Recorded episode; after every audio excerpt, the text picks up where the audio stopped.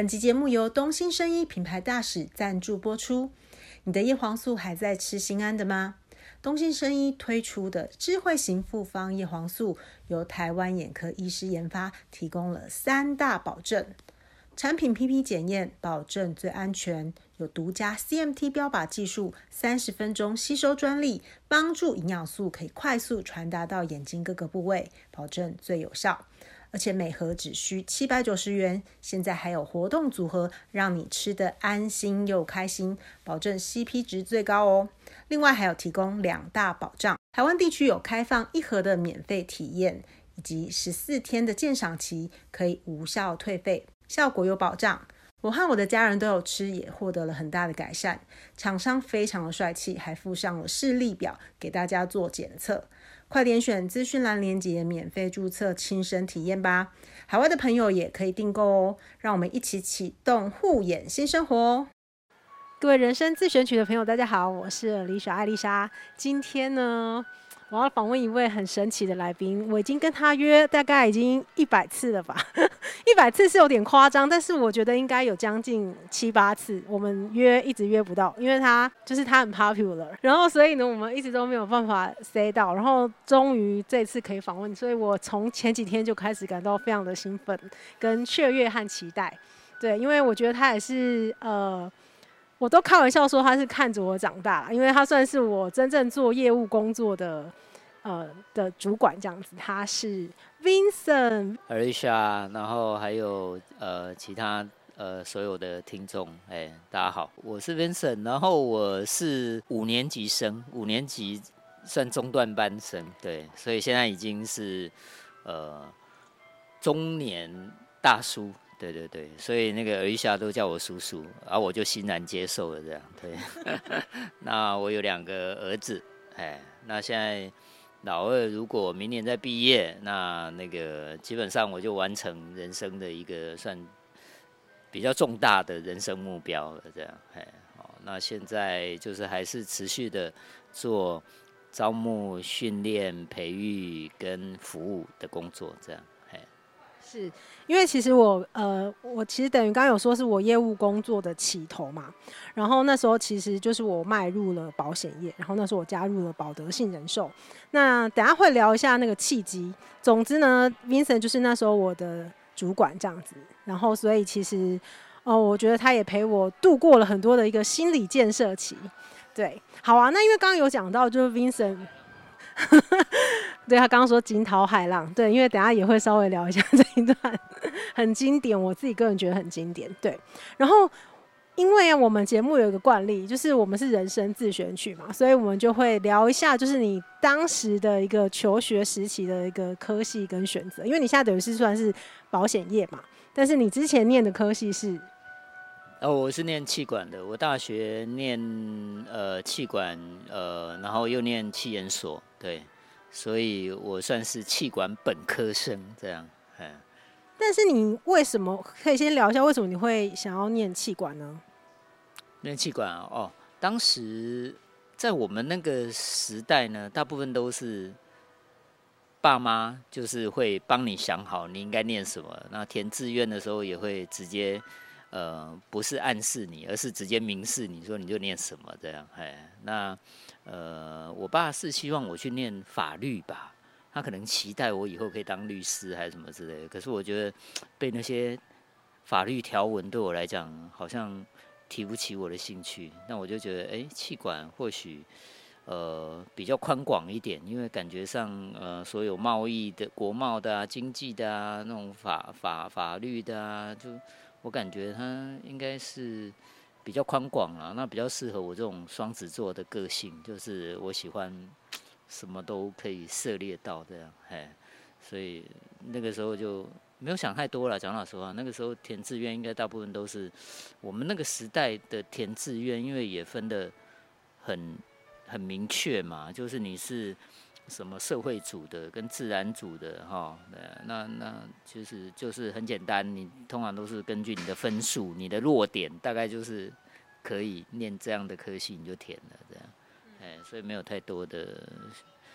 自所谓自由选择的对那块的空间，其实并没有想象的那么大了，对。其实我觉得这个也蛮能够理解的，因为确实在之前大家也算是比较崇尚唯有读书高的概念，然后我相信家长一定会有一些期待。对，那所以当你实际上念了这个气管之后啊，那你觉得有满足像你刚刚说的一个飘配的，就是你比较希望追求变化的这样的一个机会吗？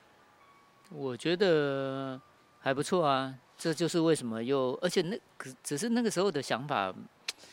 呃，比如说我大学念气管系，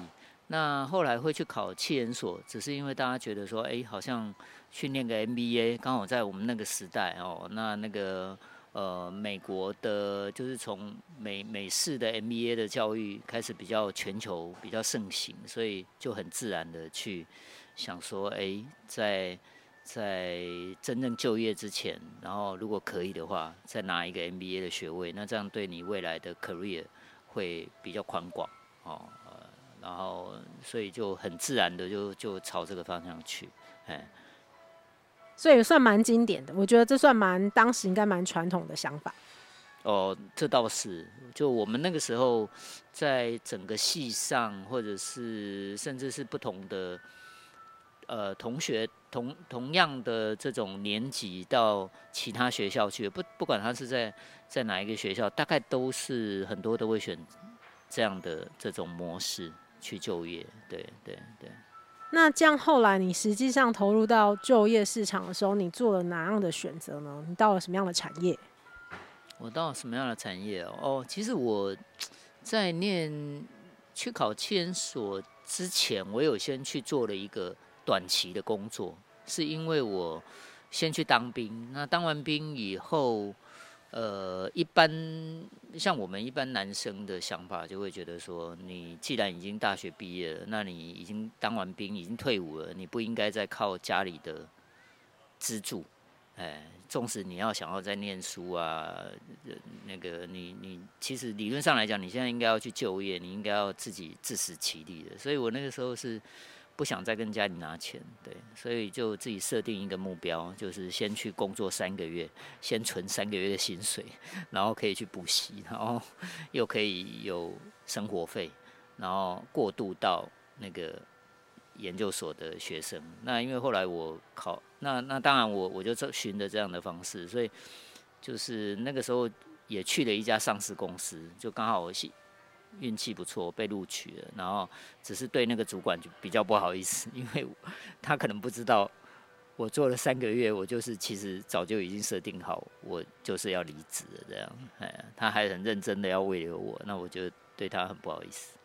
我觉得主管如果遇到这样的同仁，应该真的会有点傻眼。应该是说他可能就是看好你，可能哎，这个年轻人不错哦，我可以好好栽培他。就殊不知这个年轻人原本就是只想要三个月。对，如果从这种，如果单纯从这个角度来看，就是呃，好像我们不是很诚实去面对。可是我也不知道，那个时候就是可能比较年轻呐、会觉得说，哎，自己想要完成这件事情，然后很热切，而且很就是那个那个企图心是很强的，目标意识是很强的，所以就会觉得不管。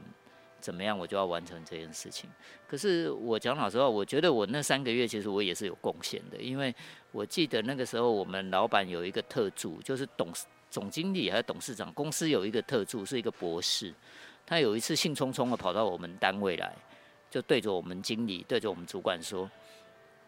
跟我们经理说，这个报告是谁写的？这个这个企划的这个报告，这是我进公司这么久以来看过写的最完整的。企划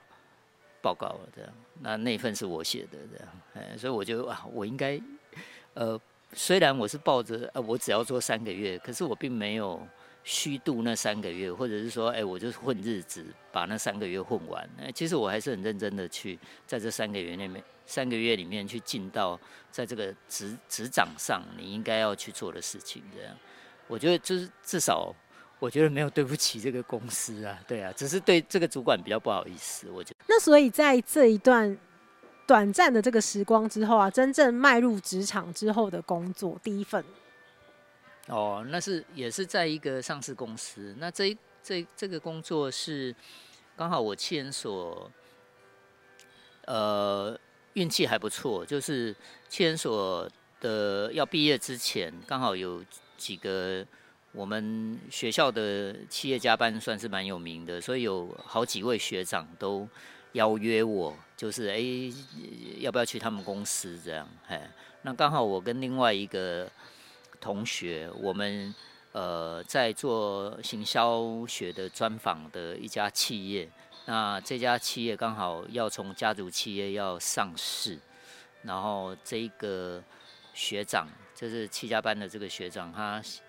就。对我们提出邀约，他希望说，哎，我们可以考虑一下，要不要到他们公司去任职？因为他们，呃，要就是要上市了嘛，他觉得公司可能需要一些比较中间的干部，而且是比较专业经理人这样的角色。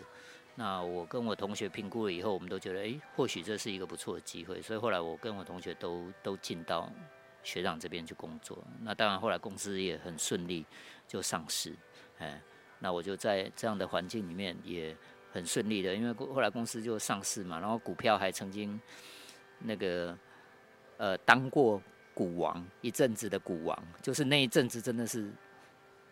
真的是股王，然后我就那个也存了一笔那个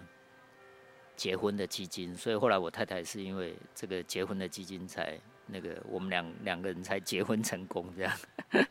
才才算是有一笔积蓄可以把她娶回家的。哦，那哇，那个就是所以公司看起来也是让你有累积到一笔就是金钱，然后可以达到你人生的下一个阶段。我觉得这种都是不是在你的预计的范围里面呢？对啊，就是说，可是好像是很。自然就是说，哎，你你你顺顺势而为吧，对啊，就是说，哎，学长提出邀约，那当然有很多个学长，可是因为这个课，这个这个报告刚好就是我们就是跟着学长这样访问，所以也比较了解这个公司的呃实际的状况，哎，也比较了解，然后也觉得，哎，或许这这是可以可以跟着跟着学长一起来打拼，一起来努力的一个环境，哎，所以。就很很顺利的这样做，哎，其实我观察到，一你刚刚讲的这两个很简短的这样的例子啊，其实基本上就是你其实不会做任何的排斥，你都是直接很接受遇，就是来到你身边的机会，然后你会去拥抱它。但是当你接受的时候，其实你就已经给自己下了一个决定，就是你都会把它做好。嗯，也可以这样讲，就是我应该是说，我可能就是一个比较。哲学上是比较随遇而安的哲学的人，对啊，但是就是说，因为你随遇而安嘛，那你你就不会抱着一种心态说，哎，我我我先踹一下，我先踹一下，因为我觉得不是说那样不好，而是说，如果你凡事都抱着踹看看的的这种角角度，那什么时候才是你真正要投入的时候呢？我觉得就会变成是有这个问题，而且你要踹多久才要真正投入？哎。那所以，我比较没有做什么事情，比较没有抱着那种踹看看，我会比较是哦，我在心里面做好决定了，我要做这件事情了，哎，那你说服你自己了，那我就会闷着头就会去做的，哎。我有观察到，那所以你在刚刚提到这这份公司啊，就是你任职了多久呢？六年吧，对，就快七年之痒的时候就，就就就很。因缘际会的，就又被就就就离开的，嘿。但是可以再跟我们简单分享一下，就你在那一份工作啊，你觉得你最大的收获是什么？你学到的一个技能？最大的收获，应该是说，我觉得哈，如果以可以分几个层面来讲嘛。第一个就是说，因为它是一家传统的制造业。那在当时，我们有一些同学或学长，其实那个时候 PC 的产业在七呃大概民国八十年初嘛，所以就是等于九零年代初期，所以其实那个时候，我记得我在企研所写的呃有一篇研究报告，就是跟跟着教授一起完成的，呃还有几个博士班的学长一起完成的，就是写。IC 的半导体的，然后那个时候才刚开始在最起步的时候而已，所以我们有一些学长跟同学其实是投入像科技业，然后电脑业、资讯业，或者是新创的这种 venture capital VC 的行业，对对，风险投顾的，像中华开发啊，哈之类的。然后，可是我们，我跟我另外这个同学，我们选择的反而是传统的制造业。我觉得这个是比较，在当时可能是很很奇奇特的一种想法了，对啊，因为大部分。有一些同学会觉得，哎，我们要选一些比较 fancy 的产业，或者是比较哎看起来收入或者未来的 career 的前景是比较好的。但是我觉得选传统的制造业，我觉得让我们比较深刻的去，就比较接地气。就是那个时候你会比较了解，像我们的一些经销商，他就是很 local 的一些那种。他可以嚼着槟榔，穿着凉鞋或者是穿着拖鞋，但是可以去那个就是应酬的时候可以两拖三拖那种的，嘿，就是你就会发觉哦，这个就是很传统的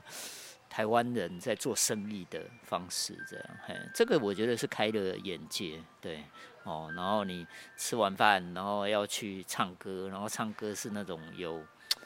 就是。呃，我会觉得我在那个场域很不自在，然后要假装我已经喝醉酒了，然后睡着了那种，然后等到他们说要回家，我再醒过来的那种哦，就是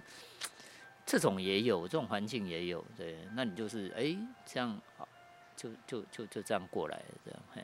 哦，这是一面呢，就是说你会让你比较真正的认识到，哎、什么叫做。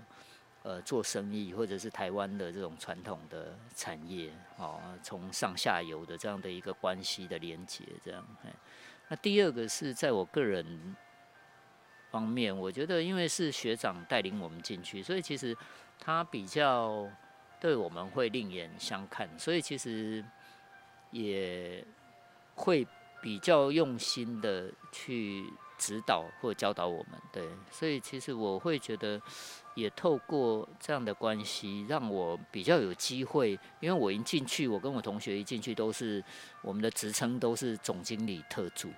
对，所以其实你会接一些专案啊或什么，让你可以比较从经营者的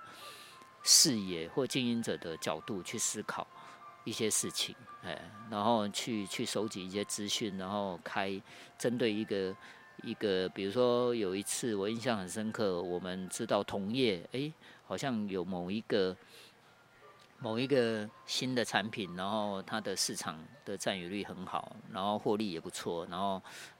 老板很想要知道到底对方是怎么做到的，然后就把这个专案交给我，那我就去啪啪啪啪去去去做，然后大家就产销各个各个职能别的这种 不同功能别的同事，大家聚在一起就是一个专案，然后去发掘真实的问题。跟拟定对策，那我觉得这个就是一个蛮好的、蛮好的经验。对，在初期你开始工作的时候，就是你不会是在一个大公司里面，好像感觉你只是一个小螺丝钉，做好你自己的一个小角色，然后很 routine 的，而是你比较有一个重重，就是你有足够的高度，然后你又有。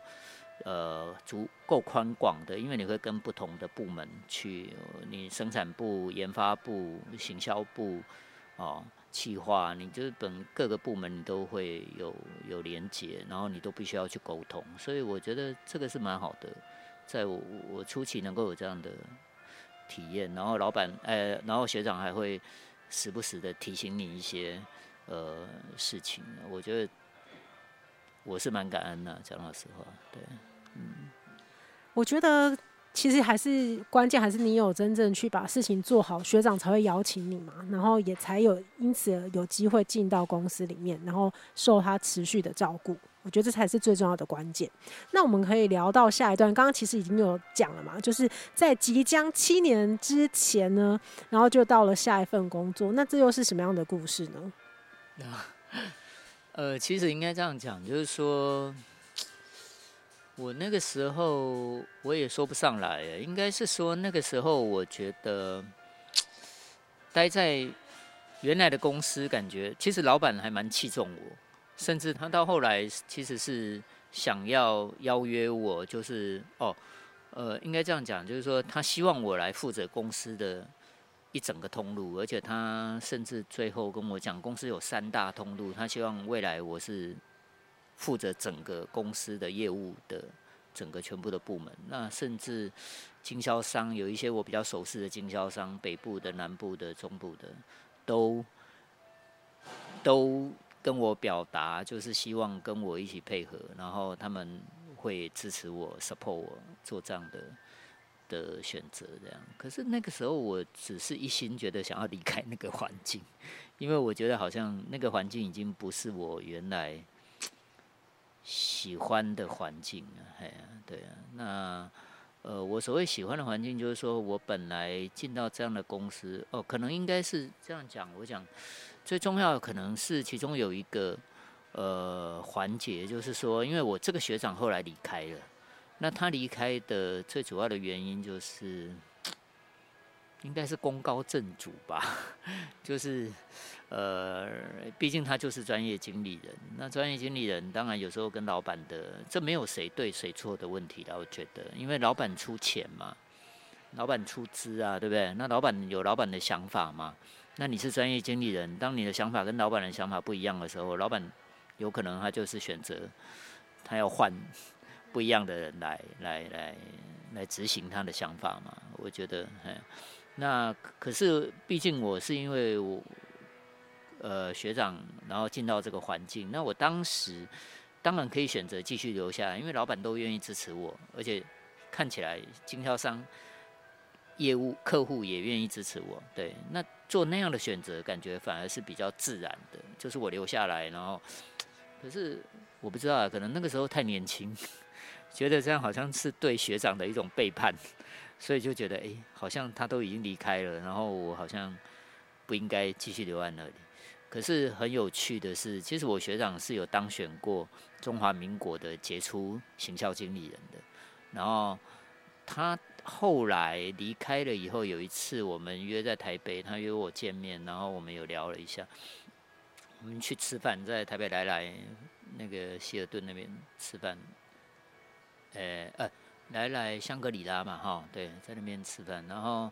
他反而是鼓励我要留下来，而且鼓励我说去，就是有点像去去 handle 这个整个业务的的工作这样。可是，我觉得那个时候就是可能，我不觉得我可以跟老板做很好的沟通了，因为我可能，我觉得我跟我学长可能我们是信奉相同的，就是我们受相同的训练嘛，哈，MBA 的训练出来，那有可能我们，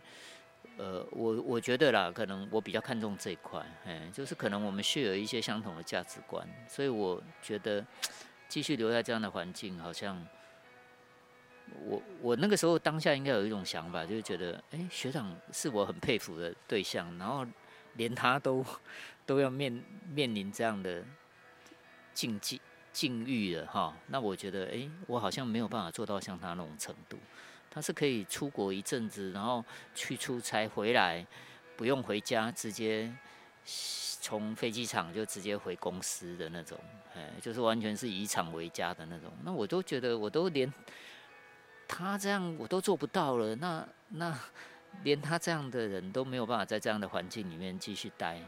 所以我当时的想法应该是，我觉得那这也不是我要继续待的人。我觉得你刚刚讲到一个重点啊，一个就是说到底有没有机会跟呃不管是主管或者是整个环境里面的沟通的语言，然后还有就是共同的那个价值观，到底是不是跟你追求的是能够契合的？那我相信这也影响到你后面的工作选择。嗯，是啊，是啊。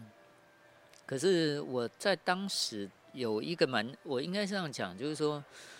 我一路走来，我自己感觉啦，我在做这些转换的选择的时候，都是我自己有一个比较清晰的概念。就是我我可以去我可以分享一下，就是说当时我在念研所的时候，我们有一个老师，他有。很自然的，他会提到这个问题，就是说，诶，很多同学，呃，都会在做职涯的选择的时候，都会，呃，提出一个问题，就是说，诶，那到底人生是我们的职涯，到底是呃随机的，还是它是可以被计划好的？哦，你的 career 是到底是可以按计划、按部就班去做的，还是它其实是一种命运的安排？就是可能呃不是由得你可以这样做的哈、哦。那我记得那个老师那个时候老师给的答案就是，他是比较倾向于，虽然我们念的是 MBA，就是好像你什么事情是可以按定目标做 MBO 做目标管理，然后定计划，然后呢，可是他给的答案就是说他自己到那样的年纪，他觉得人生应该也是那种不是你可以完全计划好的这样。我走到现在，我我是还蛮难蛮赞同。他的那种讲法，对，但是我就会觉得，我可能自己有一个比较清晰的概念，就是说，因为我觉得作为一个专业经理人，可能是我想要，就是说一个独立的，或者是呃委被委任的一个所谓知识工作者，这种比较专业的角色，可能是我比较想要做的性质的工作，对。所以我可能在寻找的时候，或者在转换的时候，我也会比较倾向于从这样的角度去思考。对，所以后来就投入了保险业，然后进到保德信。哎、欸，对，那可是这个也不是我计划好的啊，因为我记得当时那个促进打电话来给我的时候，我还拒绝了一两次吧。我跟他说：“哎、我对这个没兴趣啊，对啊。”然后他说：“你可以来听听看啊。”我说：“嗯，有啊，我是有想在思考要转换工作，可是我没有想要做保险。”对，哦，可是这种就是很很后来我是蛮喜欢这样的工作，对，就是所以才能做二十几年嘛，做到现在已经都快做三十年了，对。所以那个关键的契机是什么？既然你说当时。你想转换工作，然后他提出了邀约，可能你也觉得，哎、那个可能不是你想要做的。那最后，最后打动你的那个原因到底是什么？我觉得应该是他的整个，他让你比较真实的去认识到说，哦，原来呃，你比较关心的到底是人还是事？就是说，你是把一件事情做好，是你比较在意的，还是跟人的去产生的一些连结，或者是跟去去跟人产生这种情感的交流，是你比较比较能够打动你的？我觉得可能是这一块吧。就是在那个整个招募的过程里面，我记得我那个时候去连续他的这个招募大概有三堂的课程，我大概每次都是。下班以后七点开始上课，然后上七点半吧开始上，然后上两个小时，因为问一堆问题。那个时候我就是每次去就问一堆问题，然后回来刚好我太太那个时候刚生老大，然后在坐月子，然后我回来就一直跟她讲我去上课听到的，就觉得很新奇，然后觉得很。就很热切的要跟他分享这些事情，所以他应该当时会觉得，哦，我怎么会对这个工作这么有热忱这样？所以我我我想，可能是因为他有唤起我那种想要去呃做一些利他的这种工作的这种工作的本质这块是吸引我的，我觉得，嗯，好奇妙。我觉得应该是这样说，就以我自己在观察，就是我觉得保德信它是相较于一般的保险同业，它是非常着重在保障，至少在当时它是这样，所以他非常在意的是所谓寿险这个部分，因为其实就是我们给家人的爱，跟我们希望他们不会因为任何的状况而受到一些伤害或是一些影响。的这个部分。然后，因为其实以保险来讲的话。那你真正进入这个产业之后，你的家人有傻眼吗？有啊，我记得我妹知道了以后就跟我说：“哈，那爸应该会应该会骂死你吧？他应该会觉得给你念到企研所，你怎么会 跑去做保险？就是至少在将近三十年前，他们人家觉得那个他的社会的。”评价或社会的地位并不是那么高的，那你相对来讲，以你一个国立的大学的气管研究所的硕士毕业生，你可能可以。当时确实我也有几个，呃，我爸的好朋友提供的教职的机会，是可以进到大学大专院校去去教书，或者是到比如说国营事业去任职之类的这种，呃，透过一些考试，你你其实很容易，因为考试不难嘛，你是很容易可以站到一个相对比较优势的位置啊，我觉得，嗯，哦，比起比起其他人来讲，哎，啊，我觉得，可是就是我们讲。我刚刚讲的嘛，就是说你自己要做什么样的决定的时候，其实你自己要很清楚，那个左右你的是什么。我是一直到后来，呃，很很久之后，我记得我有一次看到那个，呃，李开复，就是后来他有在 Google 任职嘛，而且是好像是 Google 的北京学院还是什么哈。然后他写的那本书给年轻人的那本书，他有写嘛？哈，我是印象很深刻。他说，当你在做一些比较重要的决定的时候，不是 follow your mind，而是 follow your heart。对，那我就觉得哦，可能我一直都是这样，就是遵从我的内心，不是光理性的思维而已。哎，理性的思维好像你应该选教职哈。哎，那个每年只要都有寒暑假，然后如果是国立的大学，你可能到教授以上七年还可以，对不对？还可以放一一一整年的这种呃研究的假，这样啊。那我我觉得可能我比较没有思考到这些。那当然，其实这个过程里面我觉得很重要，就是我爸也有反对我过啊，对啊，确实啊，哎呀，那这个很好玩啊，这个是当时他就是呃。直接跟了当跟我讲，你不要去找我的朋友，你不要找我的这种我们这些亲戚什么认识的。呃，那我我知道的，我有听过很多人跟我有类似的经历，对。那我我通常听听他们讲的都是，他们就会乖乖的就不去做这件事情了，对。但是我不是这样的人，我就会直接告诉我爸说，哦。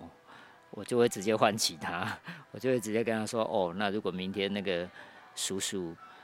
的老婆就是婶婶，你接到他打来的电话，告诉你说这个叔叔昨天晚上突然送去医院做急诊，现在在交护病房。那请问他跟你说他现在很担心小孩的。”呃，教育费，她很担心，她家里的房贷要缴不出来，她很担心她老公的医疗费。我跟她说，那请问你会怎么帮她？我是直接唤起我老爸，老爸，我老爸就傻眼啊，呃呃，我说你会拿多少钱去帮她？五十万吗？一百万吗？两百万吗？不可能吧，因为你还有四个小孩要养。对啊，那我爸当然不可能啊，所以我就跟他说，所以啊，我一定会去找他，因为我要。跟他说明，如果他们自己觉得这个很重要，他们自己为他的家庭做决定。所以我是这样回复我爸的，我不会因为他跟我说 no 我就 no 了。哎，对，这个是我目前听到就是家人反对，然后我觉得处理得非常非常高招的。我的意思说，因为实际上你做这个的本质就是因为这个原因啊。然后你就很明确的，因为我觉得有时候对待自己最亲近的家人，有时候真的很难直接这样去，可以说是沟通或者是互动，但是你就直接这样子去回应他，我觉得是很厉害的。我觉得应该是说，你要相信你你做的啦，就是说你为什么要做这件事情？那可能你的家人、你的长辈不了解你为什么要做这件事情，那这是一个很好的契机嘛。你去让他们知道你为什么要做这件事情。只是我觉得有一些，我也碰过有一些像我以前招募的伙伴哈，他们可能会觉得啊，我要等我做出成绩来，我再让家人知道。可是我觉得，why 哦？你应该在现在此刻就让他知道。所以我刚刚讲很好玩的是，后来当我达成了公司的。这这种所谓总经理杯的竞赛、年度的竞赛嘛，然后或者是其他有一些说高峰会好了哈，然后后来我们是去旧金山，那一年在旧金山，然后我就带我爸妈去与会，然后我跟你讲，最嗨的就是我爸了，他拿着摄影机，因为当时我们请了旧金山四九人队橄榄球队的那个美丽活泼大方，穿着那个非常火辣的那个。啦啦队来跳开场舞的时候，就是那个那个 Welcome Party 的开场舞的时候，哇！我爸是全程拿着他的相机在录影的，然后回来的时候还会跟我姑姑问说：“哎，你儿子退伍了以后有找到工作了吗？要不要跟着我儿子来做保险呢？” 可见，我觉得就是你已经去改变他看待这个公司，或者是看待这个这个行业，或看待这一份工作的的角度，哎，哦，那我我觉得这是很好的啊，就是你已经起到了一个。比较不要说教育的作用，而是一个就是厘清事实啊，哎呀，我觉得这还蛮重要的。我觉得刚刚 Vincent 有讲到一个蛮好的观点，就是当你今天不管是因为你刚刚的状况是因为工作的选择跟家人的期待有不一样的时候。当然，那个状况的情绪可能是比较紧张的，甚至是有一点点冲突的一些场面。可是，确实也是透过那个时刻，我们会很明显的知道两边在意跟追求的东西不一样。而且，我相信 Vincent 是很能够知道为什么爸爸会有这样子的想法，因为就像妹妹说的嘛，他已经可以 foresee 爸爸可能的状况，而且事实确实是这样，而且那也是。有点像是当时的，有点像是传统的价值，甚至 even 到现在啊，我觉得虽然有好一点，可是还是难免会有这样的一个认知。所以我觉得其实就是一个沟通啦，然后用自己亲自的行为去验证说这个就是我想要做的，然后渐渐的，我相信家人也是都会支持的。是啊，是啊。那我觉得有一个很重要的啦，就是我们的家庭本身，因为我觉得这个 case by case 啦，因为我们家庭本身，我爸他从小对我们的教育就是比较开明一点的教育，所以我也比较敢勇于表达我自己的想法。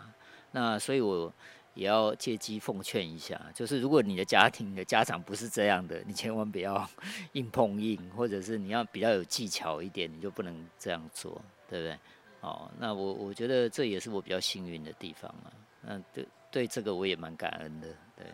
感恩 Part Two，对，其实我觉得真的确实会根据状况要做一些调整啦。可是我想要再回到前面一点点，就是当你真正开始做这个保险的时候，刚刚有说好，你跟你爸爸说，我还是会去让我们的亲人们去知道这个保障的重要性。可是当你真正开始执行的时候，你那时候有遇到什么样的挑战跟困难点吗？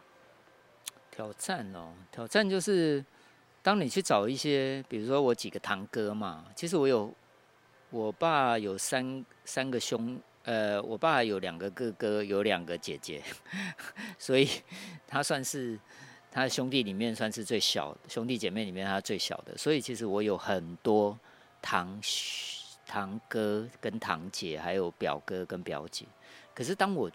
我好像全部都去找过一轮。可是当你碰到拒绝的时候，比如说你觉得，哎，这堂哥跟你从小就玩在一起，然后那么照顾你，可是他却拒绝你的时候，你当然就会觉得，呃，他为什么拒绝我？哦，哎，这表哥，呃，他也拒绝你的时候，对啊。可是我有好几个堂姐或表姐，他们就有支持我，就是你没有办法，这这个就是大数法则，就是这个行业的基本的原则，它就是大数法则，所以。你就是去做了以后，但是我当时不会想太多了。简单来讲，就是你要简单相信嘛。我们当时都讲简单相信，相信什么？相信哦，这个就是大数法则。你就是见了足够多的人，那一定会有一些人反对你，那有一些人他会赞同你的想法，而且他会支持你这样。哎，哦，对我来讲，过程我觉得我比较自我要求的部分就是。我不要漏掉任何一个人，就是我不要自己去筛选掉任何一个人啊！我啊，这个我觉得去跟这个哥哥或者跟这个姐姐谈，我觉得不知道怎么谈，所以我还是不要去好了。我不会这样做，我会觉得我如果不去谈，好像我会失掉，会让他们失掉这样的机会。我会觉得我不应该让他们失去这样的机会，所以我会让每一个人都有机会听。那至于他们要不要接受，那当然决定权就不是在我，是在他们。那我只能把我的角色扮演好，就是每一次我会把它当做，呃，我正常被训练应该做的样子去去谈。哎，那最终的决定就最终的选择就不是我能决定的，纵使他拒绝我也没办法。可是我觉得比较 比较有意思的是。呃，保险就是这样，它总是会碰到理赔的时刻。而且我的经验里面就是蛮多，在我同事学长姐身上看到的很多都是你第一个理赔的案例，通常都是你比较 natural 的人，就是你比较是跟你关系比较密切的。所以像我堂哥走掉的时候，呃，是我我堂姐的小孩，二十二十岁，哎，十八岁，二十二十二岁吧，大学毕业要去当兵的时候。他发生了一个意外，然后就走了。然后，其实，在那个当下，你你会知道，也就是说，在在你跟他你跟他谈了第一次的面谈，然后帮他做好了规划之后的，可能过了三年、五年，甚至更长的时间，然后他真的发生风险了。在那个当下，你会发觉，你所有的亲人。所有的亲戚都在看着你，他们都会来问说：“哎，那你有没有帮他规划？他有没有他有没有买你的保险？你有没有帮他做保障？”那那一个时刻，我觉得你才会真的觉得比较对得起自己，就是说啊，幸好我当时真的去跟他谈了，而且我也帮他完成了这样的规划，而且甚至你还能协助他，比如说像我堂姐后来她的。她是在中华电信嘛，那他们的团保的公司就就有点想要把他当做是不是他是有其他的想法啊？他们要在调查啊，他们就在理赔上不是那么阿莎利。那后来堂姐还请我看能不能协助他。那后来我就帮他打了一通电话去对方的保险公司，对，然后好像隔天吧，他们就理赔了。对，就是当你有这样的专业跟这样的能力的时候，我就觉得。你当然你就更有办法去帮到你的家人，对，呃，这个我觉得应该应该是应该是你就是去做你该做的，这样，嗯，而且你就会更深刻体会到你做这件事情的价值跟意义。当然啦，如果你你前面那个事情你没有做，你就没有后面这一段了，对不对？对啊，因为后面你就会是另外一个情景了嘛。就是啊，所有的人都看着你，哎、那个那个很刺激耶。告别式的时候，然后所有的或者是那个那个追思礼拜的时候，然后所有的哥哥姐姐、北部的、中部的都来了，然后大家私底下都在问你，哎、那那他有没有他有没有跟你买啊？你有没有照顾到他？这样，我觉得那个那个那个所有的。答案都是你要自己去面对的，也就是说，那个到最后都会回到一个原点，就是你自己这样。所以你要做这样的，所以才有人会说嘛，就是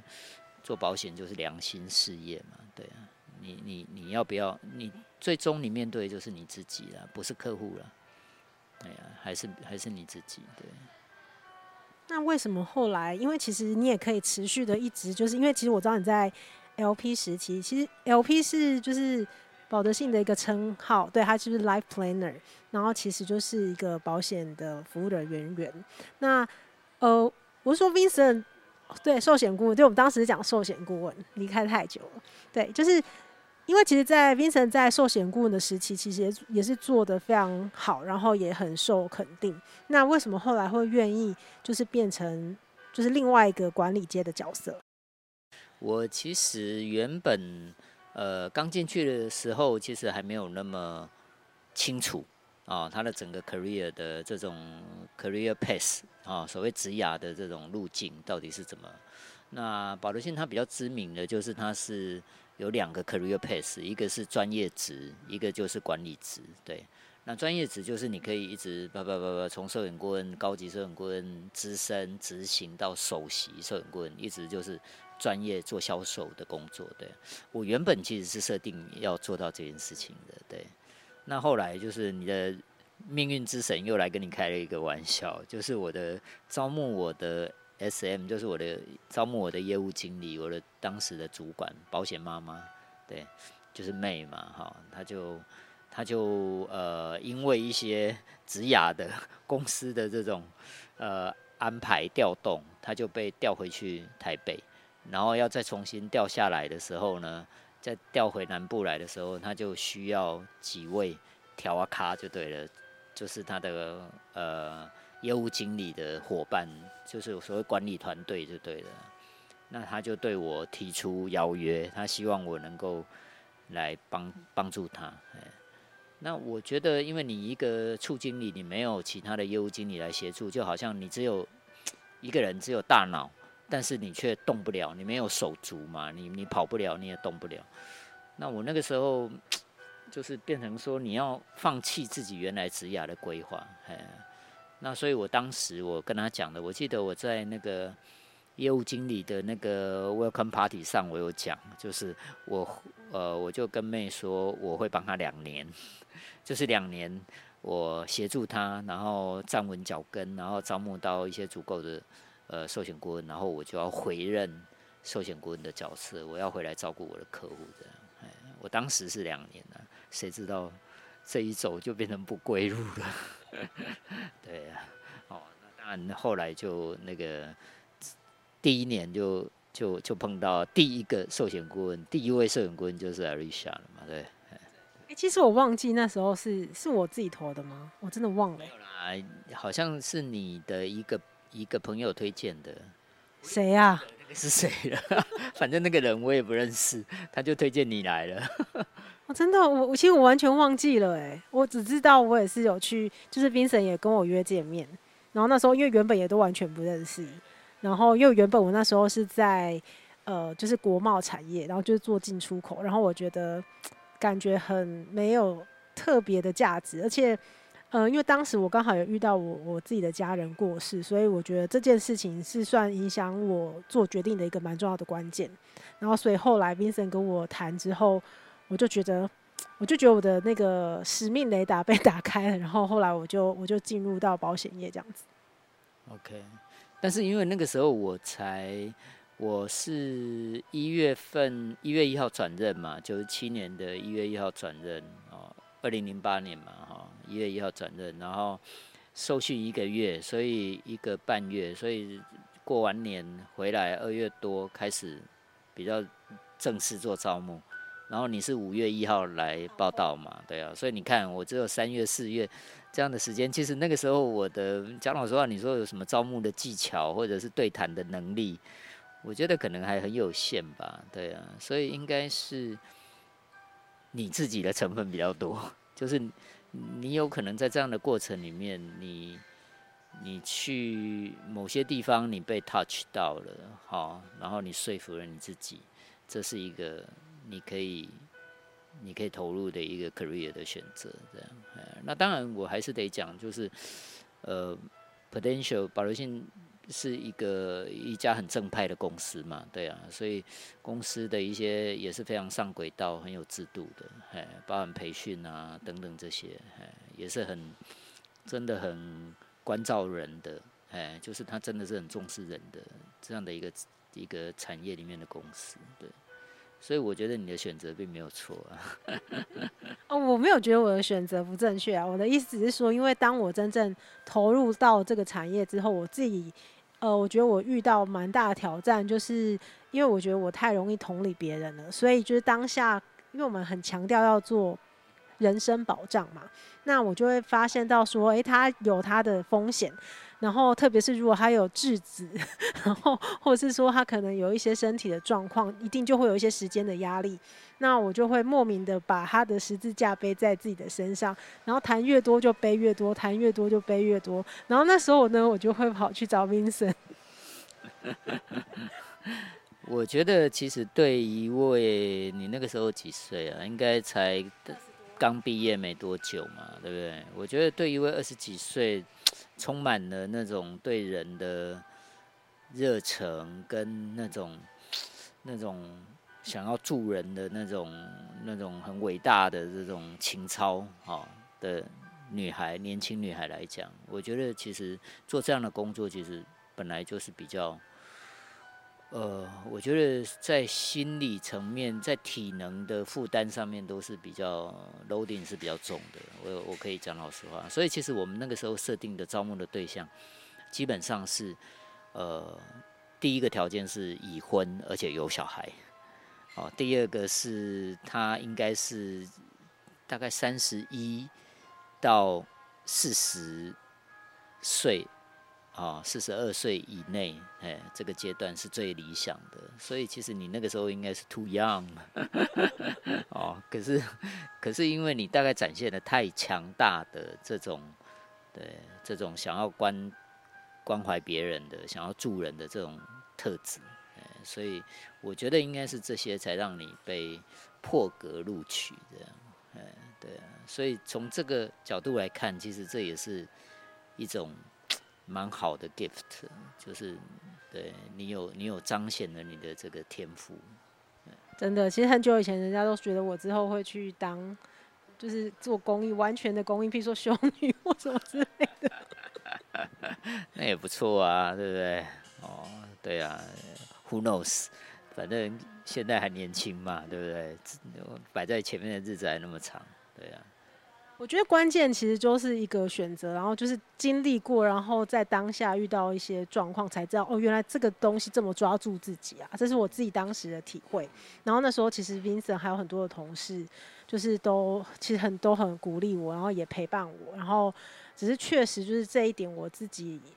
在当时就一直没有办法突破，所以最后也因为这样就离开了这样的公司，就又回到了一般的人世间，下凡尘啊，没那么惨吧？不过我觉得我也常常在反思啦。对了，就是其实 Arisha 那个时候碰到我，应该算是比较倒霉，因为毕竟我是一个新手的管理职，虽然我自己念一直念气管的哦。但是其实 MBA 的教育里面，我觉得比较多的部分，在我们当时啊，都还在争辩说，哎，到底是管理跟领导哪一个比较重要？那管理是可以被教导、被学习，那领导是不是也可以被教导、被学习？就是那个时候还停留在这种这种思辨的过程里面。哦，你可以想象，在 MBA 刚开始的那种引进来的时候，那所以其实。我觉得我在反思的，就是说，其实你是算是我第一位招募的寿险顾问，其实是比较你比较可怜，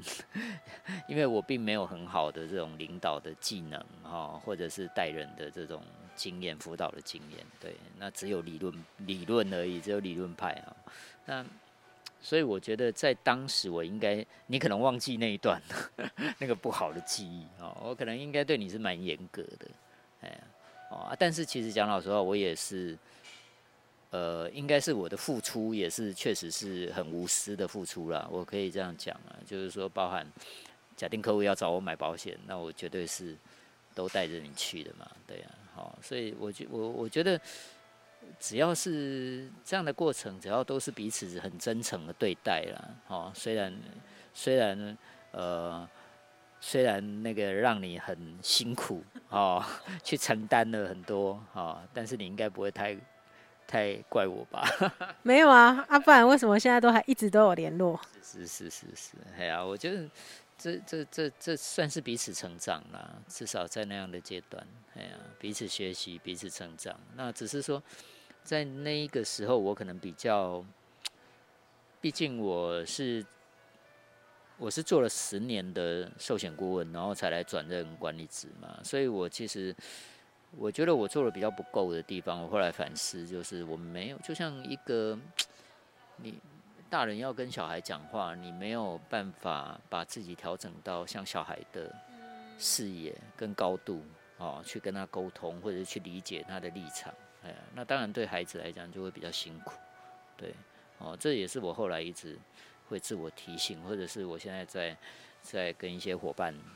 对，在交流的时候，我会提醒他们这一块。你们要带新人的时候，因为通常有能力做招募、做领导的人，通常他自己在销售的能力上，他已经有一个有一个 level 了，所以他反而更容易自己 take it for granted，他就会视为理所当然，好像你也应该做得到，他都做得到，你也应该做得到。他已经忘记他。他自己也是从那样慢慢慢慢去走过来的，嘿，我觉得这个是比较，我有时候去反思这一块，我会觉得，嗯，这一块应该是我们在培育人的时候要特别在意或者特别去去留意的。所以其实这也是我们常常在讲的，就是要呃不要忘记那个初衷。只是说实话，初衷真的很容易忘记，因为我们太容易遇到很多的事情。那比较简单的讲法就是不要。讲太多的行话，对，因为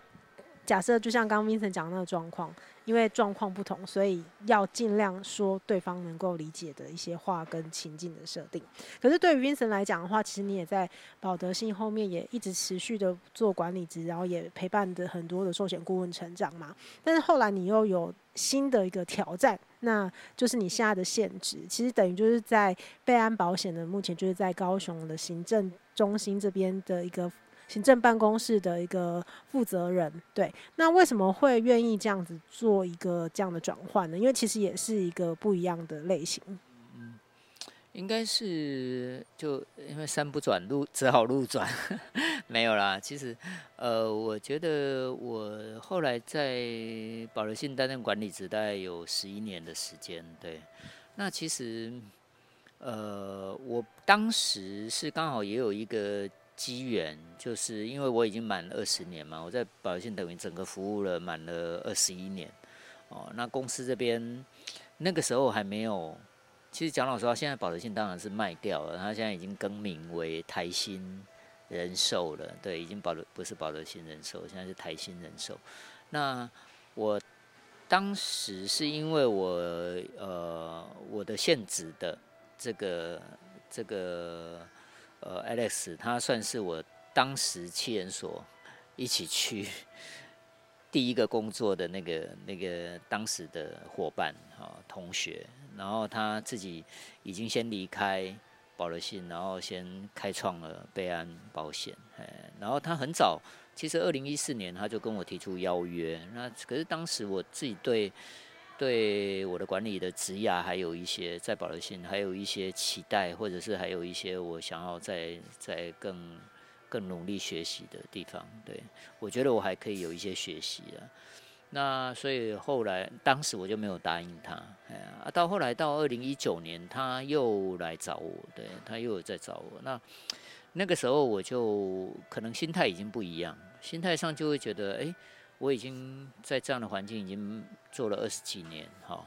呃，讲老实话，会觉得好像自己，呃，好像不是说该学的都学了，而是说我可不可以再有不一样的突破？其实应该是比较多的是对自我的期许或自我的挑战。我觉得我我如果一直做重复的、持续一样的工作，我很怕自己老化了。哎，虽然你会越来越熟练，但是我很怕自己没有办法继续学习、继续成长，所以我就毅然决然。其实我在一年，我只要再撑一年，我大概就可以用旧制的退休的制度来退休。哎，那所以很多同事都觉得哈，你在干嘛的呀？可是当时激励我的就是齐柏林哦，因为对啊，齐柏林他齐大师他也是。他他他比我还更伟大了，人家他是公务员，他都放弃他的终身俸，对不对？他都可以去做他梦想的事情。那我就觉得，哎、那我们就算什么了？我们这样是微不足道的这种，对不对？退休金而已，对啊。那那当然，保留性我觉得也不错，因为他也是很有很有呃很守规矩的公司，他也有很好的这种业务的体制，对，所以他其实。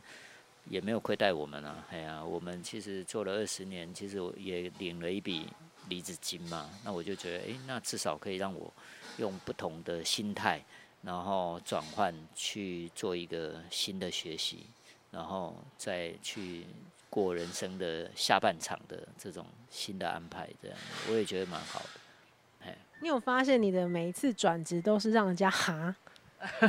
有吗？有啊，你看你原本。就是你的研究所之后，你到你不是跟同学一样，是到可能相对觉得比较有前景的，然后你反而是投入到船产，那时候就已经哈，对不对？哦呀，OK。然后后来你之后其实也蛮受赏识的嘛，然后刚刚也有提到可能有机会再 handle 更大的一个责任，对不对？然后结果你又毅然而然的，就是也让你爸傻眼，就到了保德信，就又哈，对不对？哦，这诶。欸对，我没注意到哎，所以照你这样讲起来，好像也是哦。对，然后你看，差一年就可以退休了，对不对？光荣退休，结果又再转了，是不是三哈？哎，对，所以你经你这么一说，我才想到我要离我要离职的时候，那个时候我呃，我有我的同事，大概就是他们有四四五群，都一群一群一群一群，就相就是相继的约我吃饭，然后吃饭的时候，他们就会试一下。那个故作神秘的问我说：“哎、学长，那可不可以请问一下，你到底是跟 处经你哪边不开心？要不然你怎么会要离职？” 其实我我就跟他们说：“哈，有吗？没有啊，我其实就是呃自己想要做一些不一样的学习。其实应该是说，哦，可能我我在当时其实初经理有安排我，因为他觉得我既然已经做了二十几年，在这样的环境，他希望我跟所有的伙伴。”呃，能够讲一讲话，也让大家不会觉得，哎，怎么你突然要离开？那我我后来觉得，哎，其实也有需要，因为呃，作为一个学长，那呃，我也希望学弟妹们能够继续在原有的岗位，然后继续保持同样的热忱去服务客户嘛，对啊。那我我我觉得，哎，如果我能最好不要让他们有有误解了，对啊。所以我也跟他们讲，就是我希望。接下来我想要比较想要朝向企业保险的这个领域去做学习，哎，因为以往我们在保德信大部分做的都是比较是个人的吧，个人保险的领域的规划。那我觉得我在这一块就是不敢说很，因为成绩做的比我好的太多人了，对。那我觉得只是我在这个领域可以学的，我好像基本上我都能够帮得上忙。哎，虽然不是顶专精，但是我好像客户有这方面的个人保障的问题，我基本上大概各种工具跟各种呃方案的规划跟安排，我大概都能够协助。可是企业保险这一块对我来讲是比较比较陌生。对，那我自己本身是念气管，所以我当时的想法很简单，我就是觉得，如果你是一个一个的家庭，你都可以这样协助他照顾他的一个家庭的保障。那如果你可以帮助一家企业，那他可能有几百个甚至上千个员工，那你不就是一次照顾了成百上千个家庭？那那这个跟我要担任企业经理人的这种初衷其实是比较接近的。所以我后来就觉得，诶，如果可以朝企业保险这一块领域去做学习。或许跟我的初衷是比较接近，而且这也是我会有热忱想要做的，对，所以我我就开始走上这一条，可能又是另外一个不归路。不会啦，不会啦，因为既然你都是只要接受，就会那么勇于去实现它，我相信也会有更璀璨的一个未来，你会自己创造的。啊，希望希望，哎。希望也还有机会再来跟你分享更好的心得。对，太客气了。对啊，那我觉得今天就是真的很开心可以访问到 Vincent。那因为其实 Vincent 也有很神秘，就是我自己个人觉得可以很帮助到大家的部分，我们就会留到下集再说。那我们就下集见喽。好，大家拜拜。